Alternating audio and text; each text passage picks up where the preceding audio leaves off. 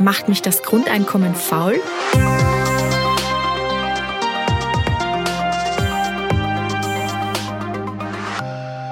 Hallo und herzlich willkommen bei MoneyMates. Mein Name ist Tina Zeinlinger und mit mir im Studio heute ist mein Kollege Yannick Deters. Hi Tina.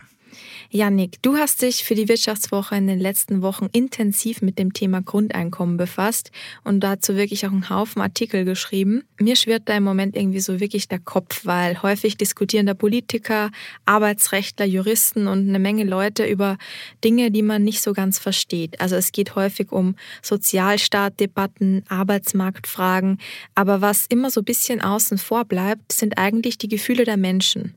Also wie geht's eigentlich den Menschen? Wenn Sie Grundeinkommen empfangen? Was machen Sie damit? Und wie verändert das vielleicht auch Ihre Einstellung zu Finanzen? Ja, Janik, du hast ja wie gesagt mit wirklich sehr, sehr vielen Leuten darüber in letzter Zeit gesprochen. Hast du auch irgendwie so den Eindruck wie ich, dass es häufig eher um sehr komplexe Fragestellungen geht und die eigentlichen Gefühle und Gedanken der Menschen irgendwie unter den Tisch fallen? Ja klar, also das Thema der Finanzierung ist halt oft das Totschlagargument der Gegner. Aus ökonomischer Sicht ist natürlich das Wichtigste, ob das überhaupt bezahlbar ist. Wenn man mit nicht weniger renommierten Wissenschaftlern spricht, die dafür sind, kommen aber eben auch die, sagen wir mal, weicheren Argumente zum Vorschein. Aber richtig präsent sind die eben nicht. Genau, und deswegen wird es, würde ich sagen, mal allerhöchste Zeit, dass wir diese Lücke schließen. In der heutigen Folge Moneymates geht es jetzt eben darum, wie uns das bedingungslose Grundeinkommen verändert. Und dazu haben wir mit Experten gesprochen, aber auch mit jemandem, der zumindest für ein Jahr lang schon selbst Grundeinkommen empfangen hat. Vorab müssen wir aber natürlich mal die Frage klären, was ist überhaupt das bedingungslose Grundeinkommen?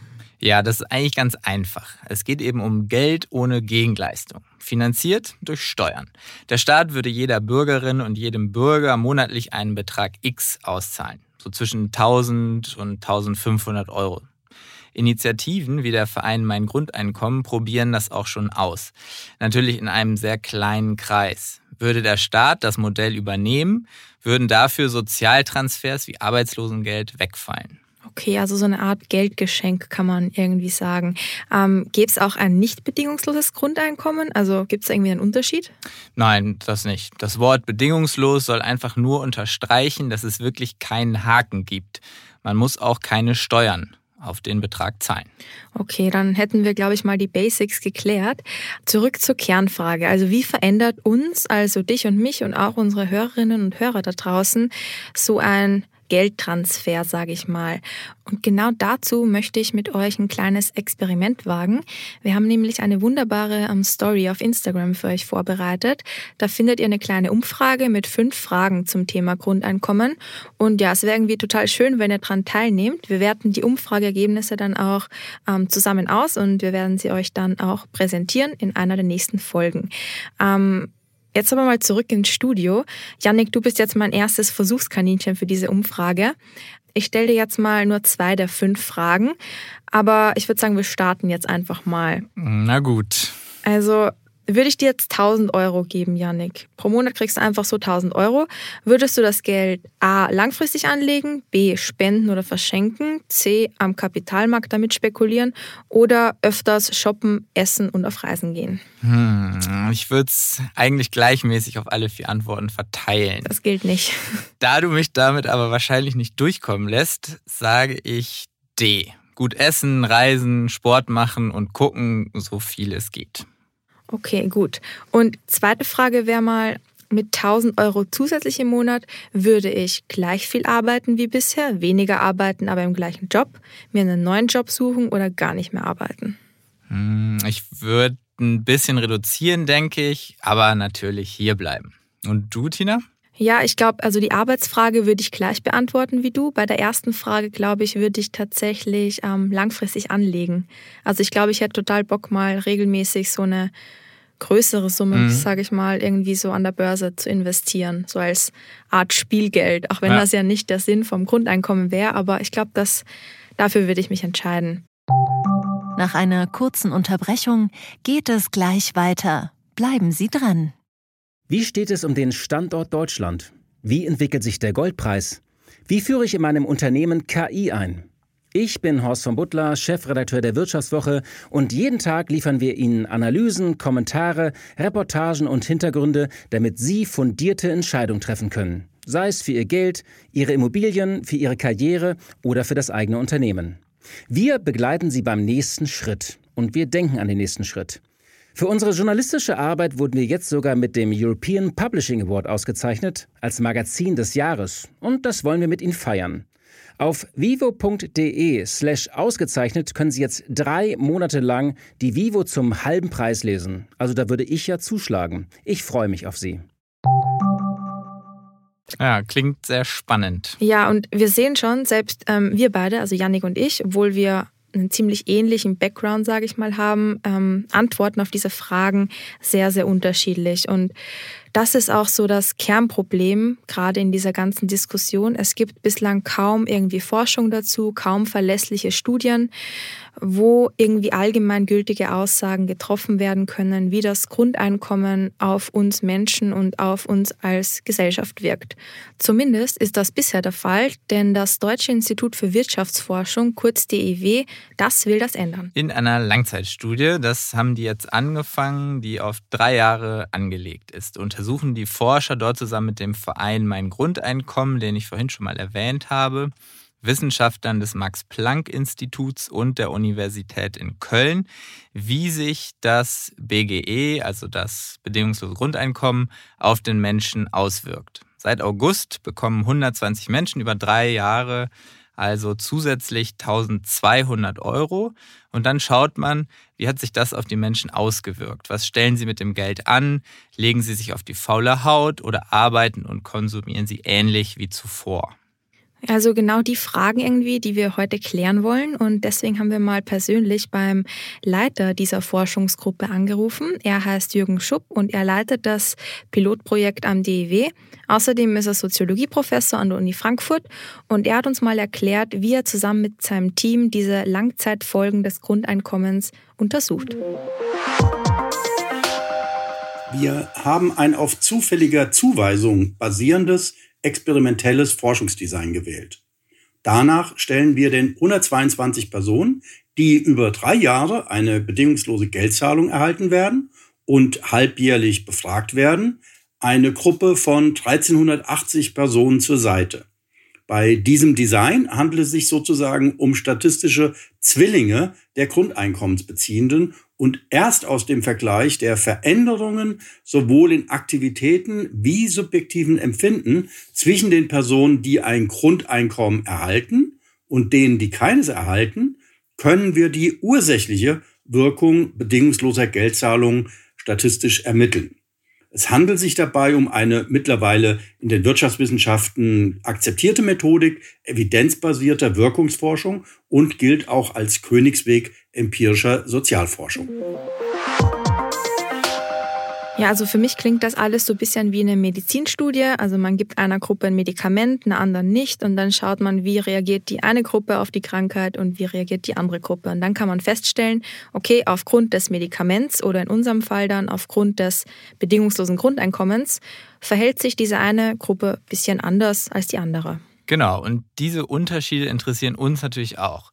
Die Studie ist zwar, wie gesagt, erst im August, also vor knapp zwei Monaten gestartet, aber wir sind natürlich ungeduldig und neugierig und wollen eben schon heute wissen, ob sich schon irgendwelche spannenden Ergebnisse abzeichnen. Noch ist es zu früh für statistisch abgesicherte Erkenntnisse aus unserem Feldexperiment. Aber dem Verein Mein Grundeinkommen liegen bereits anekdotische Erfahrungen von per Lotterie ermittelter Gewinnerinnen und Gewinner von Grundeinkommen vor. Immerhin handelt es sich um knapp 900 Personen, die seit 2014 für knapp ein Jahr einen monatlichen Betrag von 1000 Euro erhalten haben. Und aus diesen persönlichen Berichten der Grundeinkommensbeziehenden kann man durchaus die Hypothese formulieren, dass mit Geld, das von einer Gemeinschaft eingesammelt und ohne Auflagen, also bedingungslos bereitgestellt wird, offensichtlich besonders achtsam umgegangen wird. Vielfach wird zumindest ein Teil des Geldes von Personen, die das monatlich ausgezahlte Grundeinkommen äh, eigentlich für die Bestreitung ihres eigenen Lebensunterhalts nicht benötigen, deshalb dann auch an Verwandte oder Freunde weitergereicht oder zur Seite gepackt und gespart. Vielfach verändert sich am Erwerbsverhalten der Person bei Erhalt befristet ausgezahlter Grundeinkommen praktisch nichts, aber sehr wohl etwas am eigenen Empfinden wie auch im Verhältnis zu anderen Menschen sowie zur Gemeinschaft. Okay, er sagt also, allgemeingültige Aussagen kann man noch nicht treffen, aber man kann eben von ein paar Menschen, die das jetzt schon bezogen haben, Rückschlüsse auf die Allgemeinheit ziehen.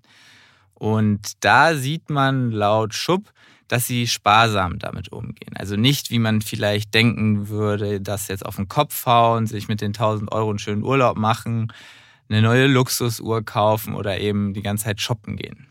Ja, und das sieht man auch am Beispiel von Moritz S. Also seinen Nachnamen darf ich leider nicht nennen, aber er ist ein ITler, er ist 32 Jahre alt und der hat im Herbst 2019 ein Grundeinkommen gewonnen, eben über diese Initiative. Und er hat uns mal erzählt, was er damit gemacht hat. Ich habe das bedingungslose Grundeinkommen dann verwendet, um in meine Firma zu investieren. Ich bin seit 2010 selbstständig in der IT-Branche unterwegs und äh, habe dann eben dort mit Werbemaßnahmen finanziert, habe auch einen Teil davon in meine Rücklagen einfließen lassen.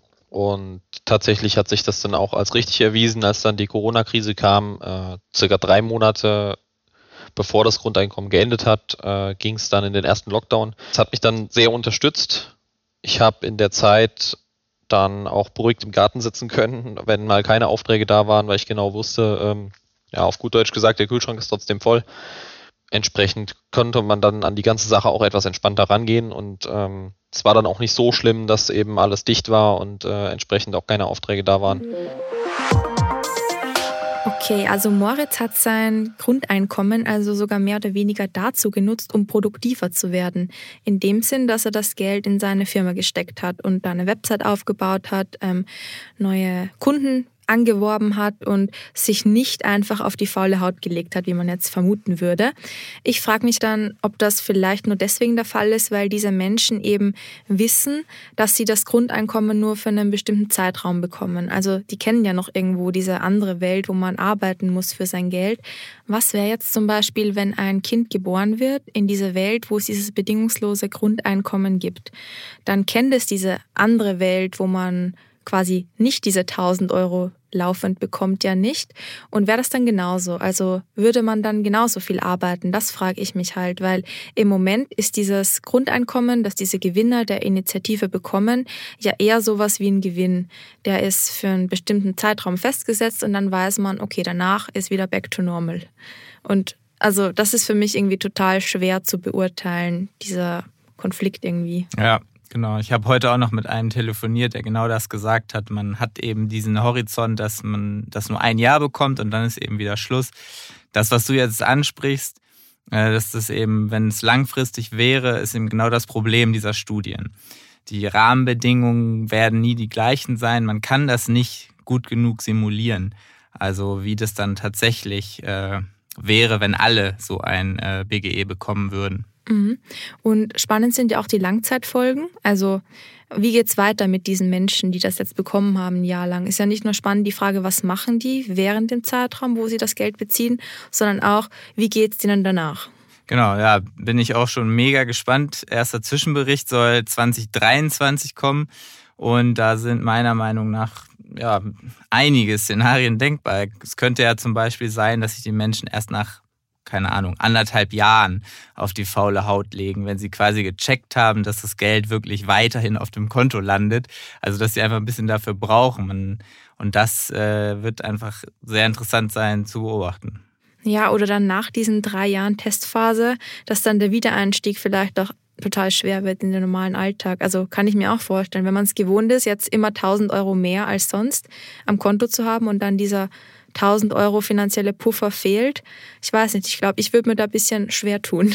Ja, oder sie wollen aber einen höher bezahlten Job auch, damit sie weiterhin auf das gleiche Einkommensniveau kommen, äh, wie sie es jetzt eben gewohnt sind. Also, ja. ja. also irgendwie sehr viel ähm, Spekuliererei noch, aber wir haben einfach mal Moritz S. gefragt. Der hat ja das Grundeinkommen bezogen, allerdings nur für ein Jahr.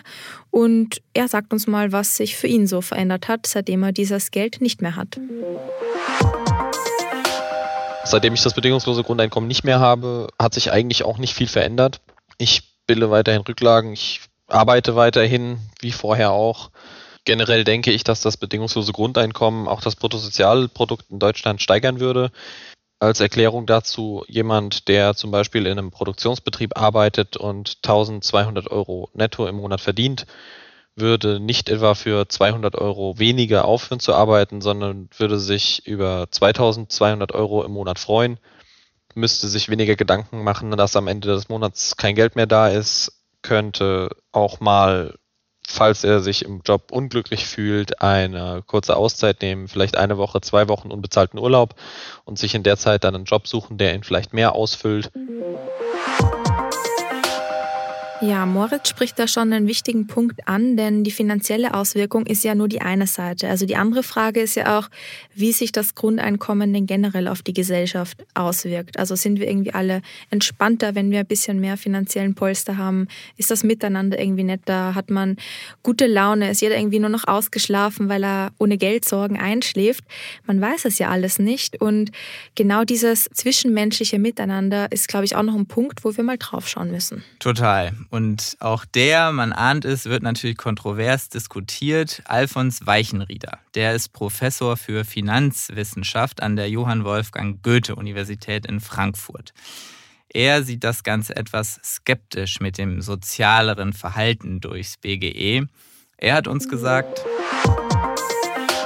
ja, in der Tat wird oft äh, argumentiert, äh, dass äh, dieses Grundeinkommen es den Menschen ermöglicht, dann prosoziales Verhalten zu zeigen, ähm, sich weiterzuentwickeln. Das sieht aber nur auf einen Teil äh, des ganzen neuen Systems, das da vorgeschlagen wird. Äh, es ist ja sehr teuer und vor dem Hintergrund braucht man eben Steuersätze jenseits der 80 Prozent um dann überhaupt ein äh, Grundeinkommen, das also wirklich existenzsichernd ist, äh, zu bezahlen. Und äh, dann gibt's natürlich auch äh, nicht so soziale Verhaltensweisen. Bei 80 Prozent überlegt sich jeder, wie man Steuern sparen kann. Steuerhinterziehung, Auswanderung, alles nicht besonders nett vor dem Stichwort prosoziales Verhalten. Weichenrieder wird das also nicht unbedingt unterschreiben, dass uns das Grundeinkommen als Gesellschaft sozialer macht, vor allem wenn man auf das Land als Ganzes guckt, gibt dann vielleicht Steuerhinterziehung oder sehr, sehr viel Auswanderung oder Einwanderung in dem Fall dann eher.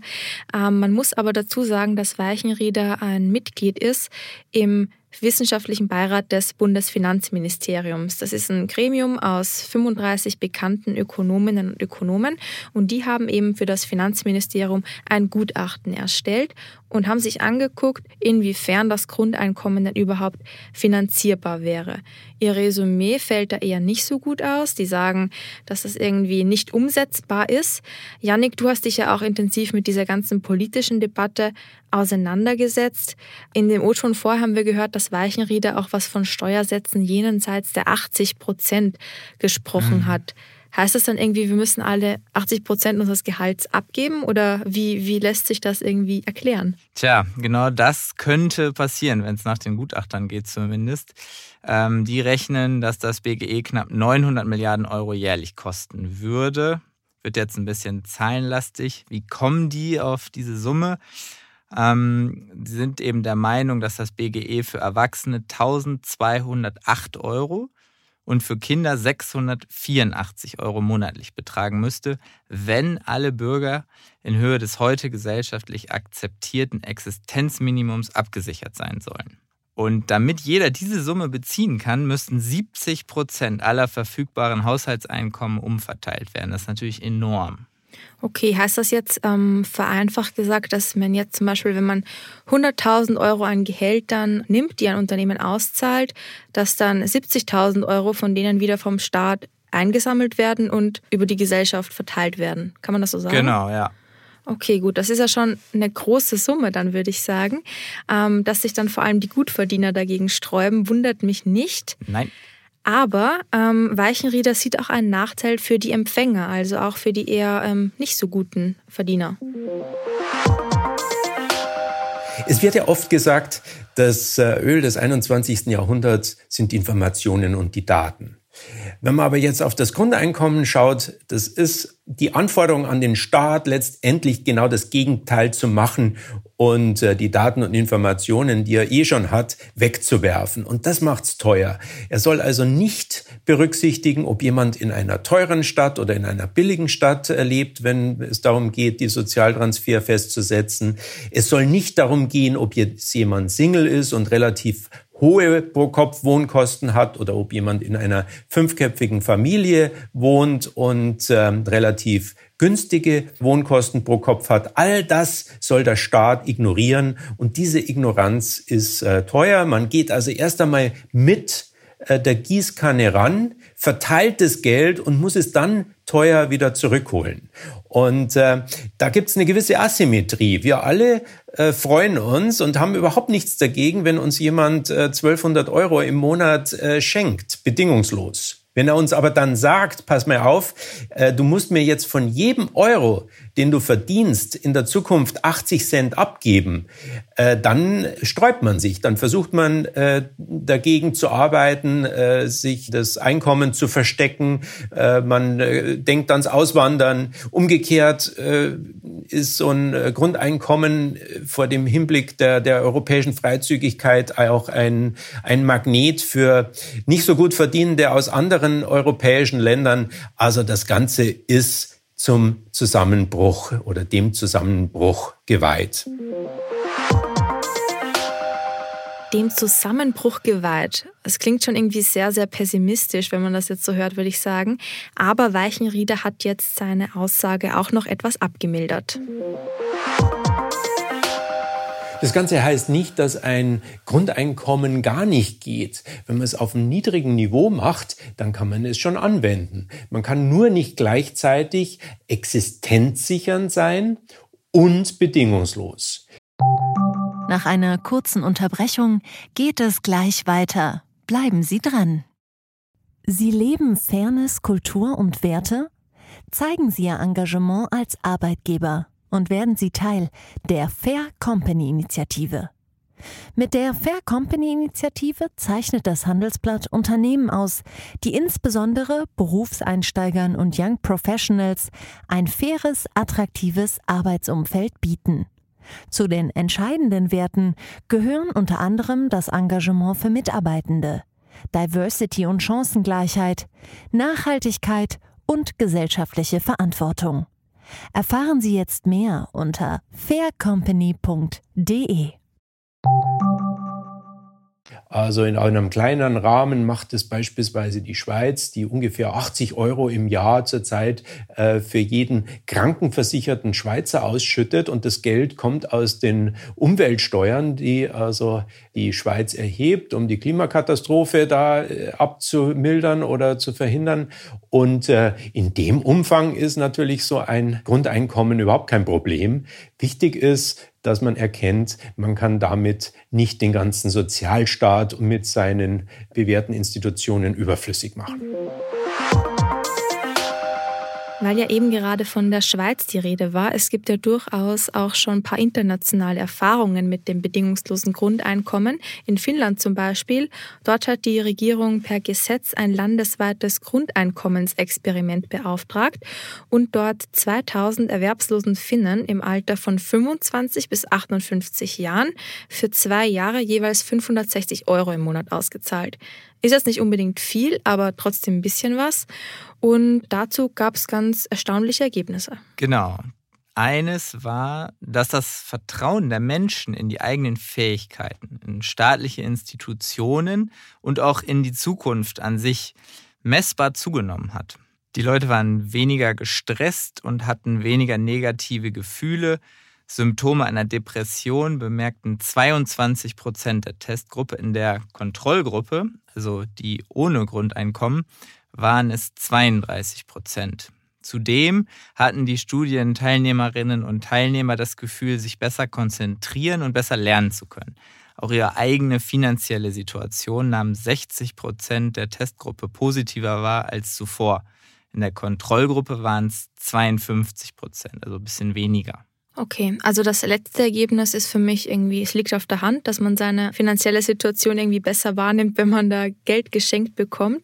Den Faktor mit dem Stress und mit dem entspannter sein und besser lernen können, denkt man vielleicht im ersten Augenblick nicht unbedingt dran, aber ist ja durchaus auch ein Zeichen, dass das was Positives bewirken kann oder dass Geld Sorgen natürlich immer auch mit großer Unsicherheit verbunden sind. Man hatte sich dadurch aber auch erhofft, dass ähm, sich durch das Grundeinkommen die großen Verdienstunterschiede in Finnland irgendwie ein bisschen verkleinern. Also dass Menschen dann auch eher schlechter bezahlte Jobs annehmen, weil sie ja sowieso diese 560 Euro ähm, vom Staat bekommen, egal was sie machen. Und das ist eben nicht passiert. Da fehlte eine aussagekräftige Antwort zu. Und internationale Ergebnisse sind auch auf Deutschland dann wieder nicht so übertragbar andere Kultur, anderes Sozialsystem. In Deutschland leben natürlich auch viel mehr Menschen und dadurch ist es in Deutschland generell komplexer nochmal. Ja, also was das Grundeinkommen mit uns macht, darüber können wir natürlich bislang leider nur spekulieren, wie wir sehen. Aber vielleicht hilft es ja schon, wenn sich jeder von uns selbst und ihr da draußen vielleicht auch mal die Frage stellt, was würdet ihr denn eigentlich tun? Also was würdet ihr mit 1000 Euro mehr im Monat tun? Wie würdet ihr euch fühlen? Würdet ihr noch zur Arbeit gehen? Würdet ihr sparen? Würdet ihr das Geld auf den Kopf hauen? Lasst es uns gerne wissen. Es gibt dafür ja auch unsere Vivo Insta Story. Ich würde sagen, Fakt für mich ist irgendwie so, Politisch ist das Grundeinkommen jedenfalls ein heiß diskutiertes Thema. Und ich glaube, dass halt einfach viele, viele verkrustete Strukturen im Staat es sehr, sehr schwer machen, so ein Projekt umzusetzen. Auch wenn es vielleicht eine an sich gute Sache wäre. Und es ist ja nicht irgendwo nur das Grundeinkommen an sich, sondern auch der ganze Rattenschwanz, der dann mit drankommt. Also diese ganzen anderen Sozialleistungen, wie die dann ausgestaltet werden müssen, ist bislang total unklar und natürlich ein Haufen Arbeit. Und mich wundert es nicht, dass es da so viel Gegenwind gibt. Ja, exakt. Wenn man das, stellen wir uns mal vor, wenn man das jetzt wirklich wollte, stünden wir wahrscheinlich vor einer ja, Jahrhundertreform. Klar, Hartz IV ist sicher nicht super, aber es muss eben klar sein, wenn man jetzt über sowas spricht wie das BGE, dass das kein Solokonzert ist, sondern irgendwie wie ein Instrument, das man eben in ein riesiges Orchester integrieren muss. Ich finde es halt wichtig, dass es diese Stimmen gibt, die sowas fordern und vor allem auch ja, andenken und äh, sich darüber Gedanken machen, wie man das Sozialsystem verbessern kann, das in Frage gestellt wird und Sachen ausprobiert werden. Genau, und wie gesagt, wenn ihr Lust habt, Sachen auszuprobieren, probiert gern unsere Vivo Insta-Story aus oder lest auch mal gern in die Vivo rein. Da findet ihr nämlich im aktuellen Heft auch einen großen Artikel von mir und Yannick zum Thema Grundeinkommen, wo wir mit vielen Personen gesprochen haben, die auch tatsächlich selbst schon Grundeinkommen empfangen haben. Und da gibt's wirklich total spannende Einblicke. Ja, Yannick, ich sag danke für deine fachkundige Unterstützung heute. Vielen Dank dir. Von Yannick hört ihr gleich auch noch einen aktuellen Geldtipp zu skandinavischen Aktien. Da geht ja bald ein bekannter Autobauer an die Börse. Und jetzt auch noch ein Aufruf in eigener Sache. Ähm, die Wirtschaftswoche hat einen neuen Podcast, der heißt High Voltage und jeden Montag gibt es eine neue Folge. Ähm, darin spricht mein Kollege Martin Seiwert zum Thema E-Mobility. Also es geht um Elektroautos und ich kann euch nur sagen, der Podcast ist wirklich, wirklich hörenswert. Ich selbst habe absolut keine Ahnung von Autos und auch nicht von Elektromobilität, aber ich habe da richtig gern zugehört. Also probiert es gerne mal aus, ist wirklich empfehlenswert. Martin macht das einfach toll. Ich sage ja, wie immer, danke fürs Zuhören. Servus, Pfirti und Baba. Es wird einer der größten Börsengänge 2021 in Europa. Der von Volvo Cars. In Kürze steht die Erstnotiz an. Und damit herzlich willkommen zu den Anlagetipps. Volvo kennt man ja als schwedische Traditionsmarke, auch wenn sie seit einigen Jahren in chinesischer Hand ist. Volvo ist aber nicht gleich Volvo. Das Geschäft mit Autos und das mit Lkw sind schon lange unabhängig voneinander. Es gibt Volvo Cars, die jetzt aufs Stockholmer Parkett sollen, und Volvo AB, die Nutzfahrzeugsparte, die längst an der Börse ist. Volvo Trucks legt an diesem Donnerstag seine Zahlen fürs dritte Quartal vor. Der Einstieg könnte sich lohnen. Die meisten Analysten sprechen sich für einen Kauf aus. Das durchschnittliche Kursziel liegt rund 25 Prozent über dem tatsächlichen Kurs. Volvo Cars schreibt unter Führung der Chinesen schwarze Zahlen. Die Autos sind beliebt in Europa und Asien. Die Börsenbewertung von Volvo Cars soll bis zu 30 Milliarden Euro betragen. Zum Vergleich, Daimler hat 82 Milliarden, BMW 54. Volvo Cars will die erhofften Erlöse von rund 2,5 Milliarden Euro in Batterietechnik und Software stecken. Das Unternehmen hält sich selbst für einen Vorreiter in Sachen Elektrifizierung, Nachhaltigkeit und Digitalisierung. Ist also auf jeden Fall eine Überlegung wert. Das war MoneyMates, der Wirtschaftswoche-Podcast, produziert von Anna Höhnscheid und Johannes Grote.